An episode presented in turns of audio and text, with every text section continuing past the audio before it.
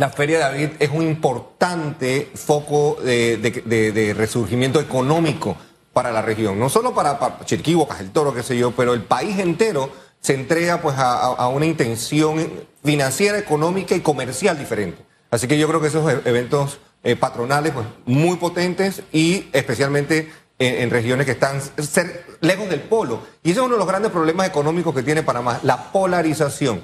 Nosotros tenemos que encontrar la manera en que nuestros polos se conecten, ir, ir a sistemas de clústeres. El doctor Rubén Lachman, que paz descanse, hizo una presentación genial hace 10 años sobre el tema y todavía no hemos hecho suficiente. El canal está por su lado, la mina por el suyo, la Feria Económica Provincial de Chiriquí por el suyo. Libre por otro lado. Todos, y no nos conectamos, no nos conectamos. Este, tenemos que trabajar hacia la clusterización del país en materia económica y que Chiriquí se hable mucho más con Panamá y que, y que desarrollemos. Clusterización. Like, me encanta. me encanta cuando vengan aquí los candidatos les preguntaré de la clusterización, a ver qué piensan acerca. Es que los clústeres realmente funcionan a nivel de las empresas. Eh, a nivel logístico es súper importante para funcionar. Ahora bien, nosotros como país, más allá de lo que vaya a inyectar económicamente la Feria Internacional de David, tenemos problemas serios en este momento, mi querido eh, Carlos Harlaus un tema de la caja del Seguro Social bien preocupante, eh, donde pareciera que no encontramos la luz que alumbre el camino. O sea, hablamos del tema, pero esa mesa no avanza. Eh, impuesto al alcohol para sacarlo del seguro. Eh, y que en realidad cuando hay que sentarse a conversar y de, diseñar una estrategia. Eso. Es lo que, eso, eso es lo que precisamente hace falta y adolecemos. Panamá en un país como el nuestro, tan noble, tan pequeño, con tantos recursos, no debería estar enfrentando este tipo de problemas, vicisitudes que nos quitan el sueño, que afectan la salud mental de todos, porque todos estamos en un constante estrés. Y, e inevitablemente entonces vamos al área del reciclaje de figuras del pasado para tratar entonces de apelar a problemas que ellos fueron parte de una u otra manera y que no supieron enfrentar o no quisieron o no supieron y que ahora estamos entonces enfrentándolos eh, de manera pues poco planeada y poco planificada. Nos hace falta planificación, nos hace falta entrega. La imposición, la intervención del Estado en materia impositiva puede ser una alternativa en la medida que haya urgencia o emergencia. La caja de seguro social es una emergencia, es una urgencia como pocas veces la historia republicana de este país la había visto. No querer afrontarla es de los actos más irresponsables que cualquier dirigente político pueda vivir.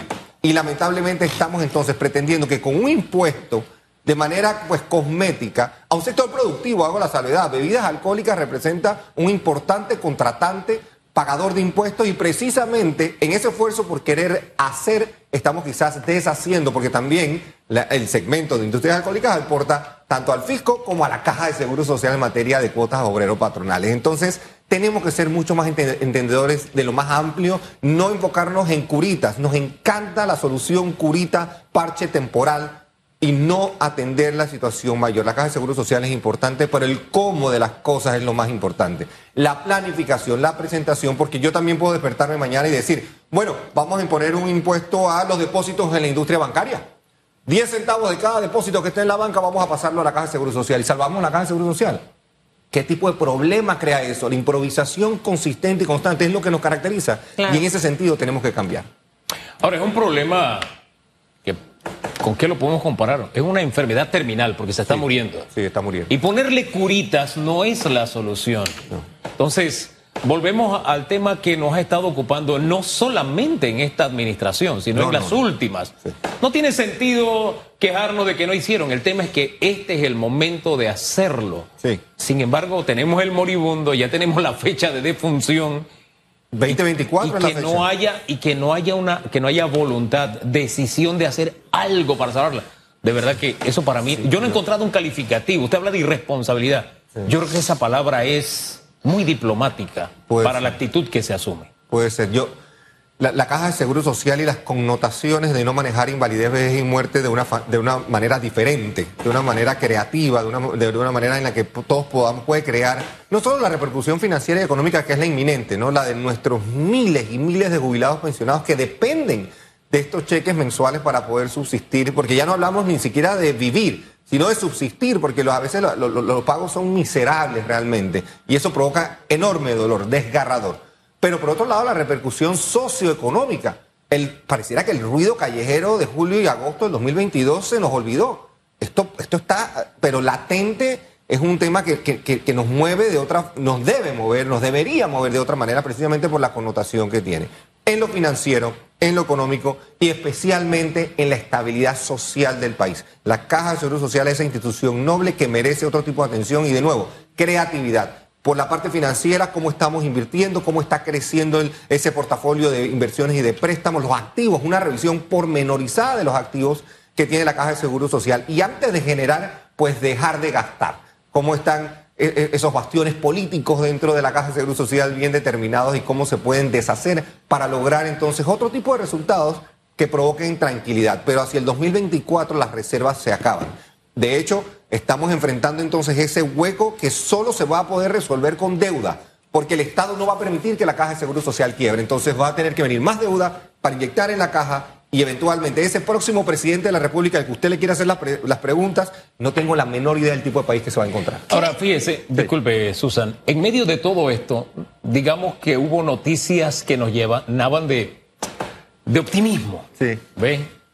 El puerto de cruceros del Pacífico, la cantidad de gente que bajaba y usted veía que inundaban eh, eh, el área del Casco Viejo, por poner un ejemplo, eh, ese derrame que uno comenzaba a ver, uno sentía optimismo. Aunque uno no le toque, uno dice, wow, es que está pasando algo y qué bien por el que le va bien. Se comienza a mover la economía.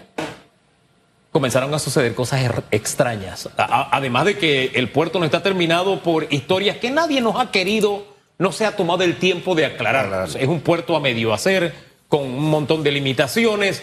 No es la mejor forma de recibir a un visitante, pero bueno, no debían esa explicación. De pronto las concesiones que se dieron para que se bajaran de, los, cruceros, de pronto monopolios para que los cruceros eh, también recibieran combustible, en fin, una serie de cosas que comenzaron a pasar, que fue como la cucarachita mandinga, comenzó a gastarse lo que no tenía.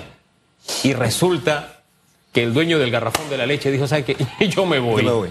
Y todavía no tenemos explicación de las autoridades.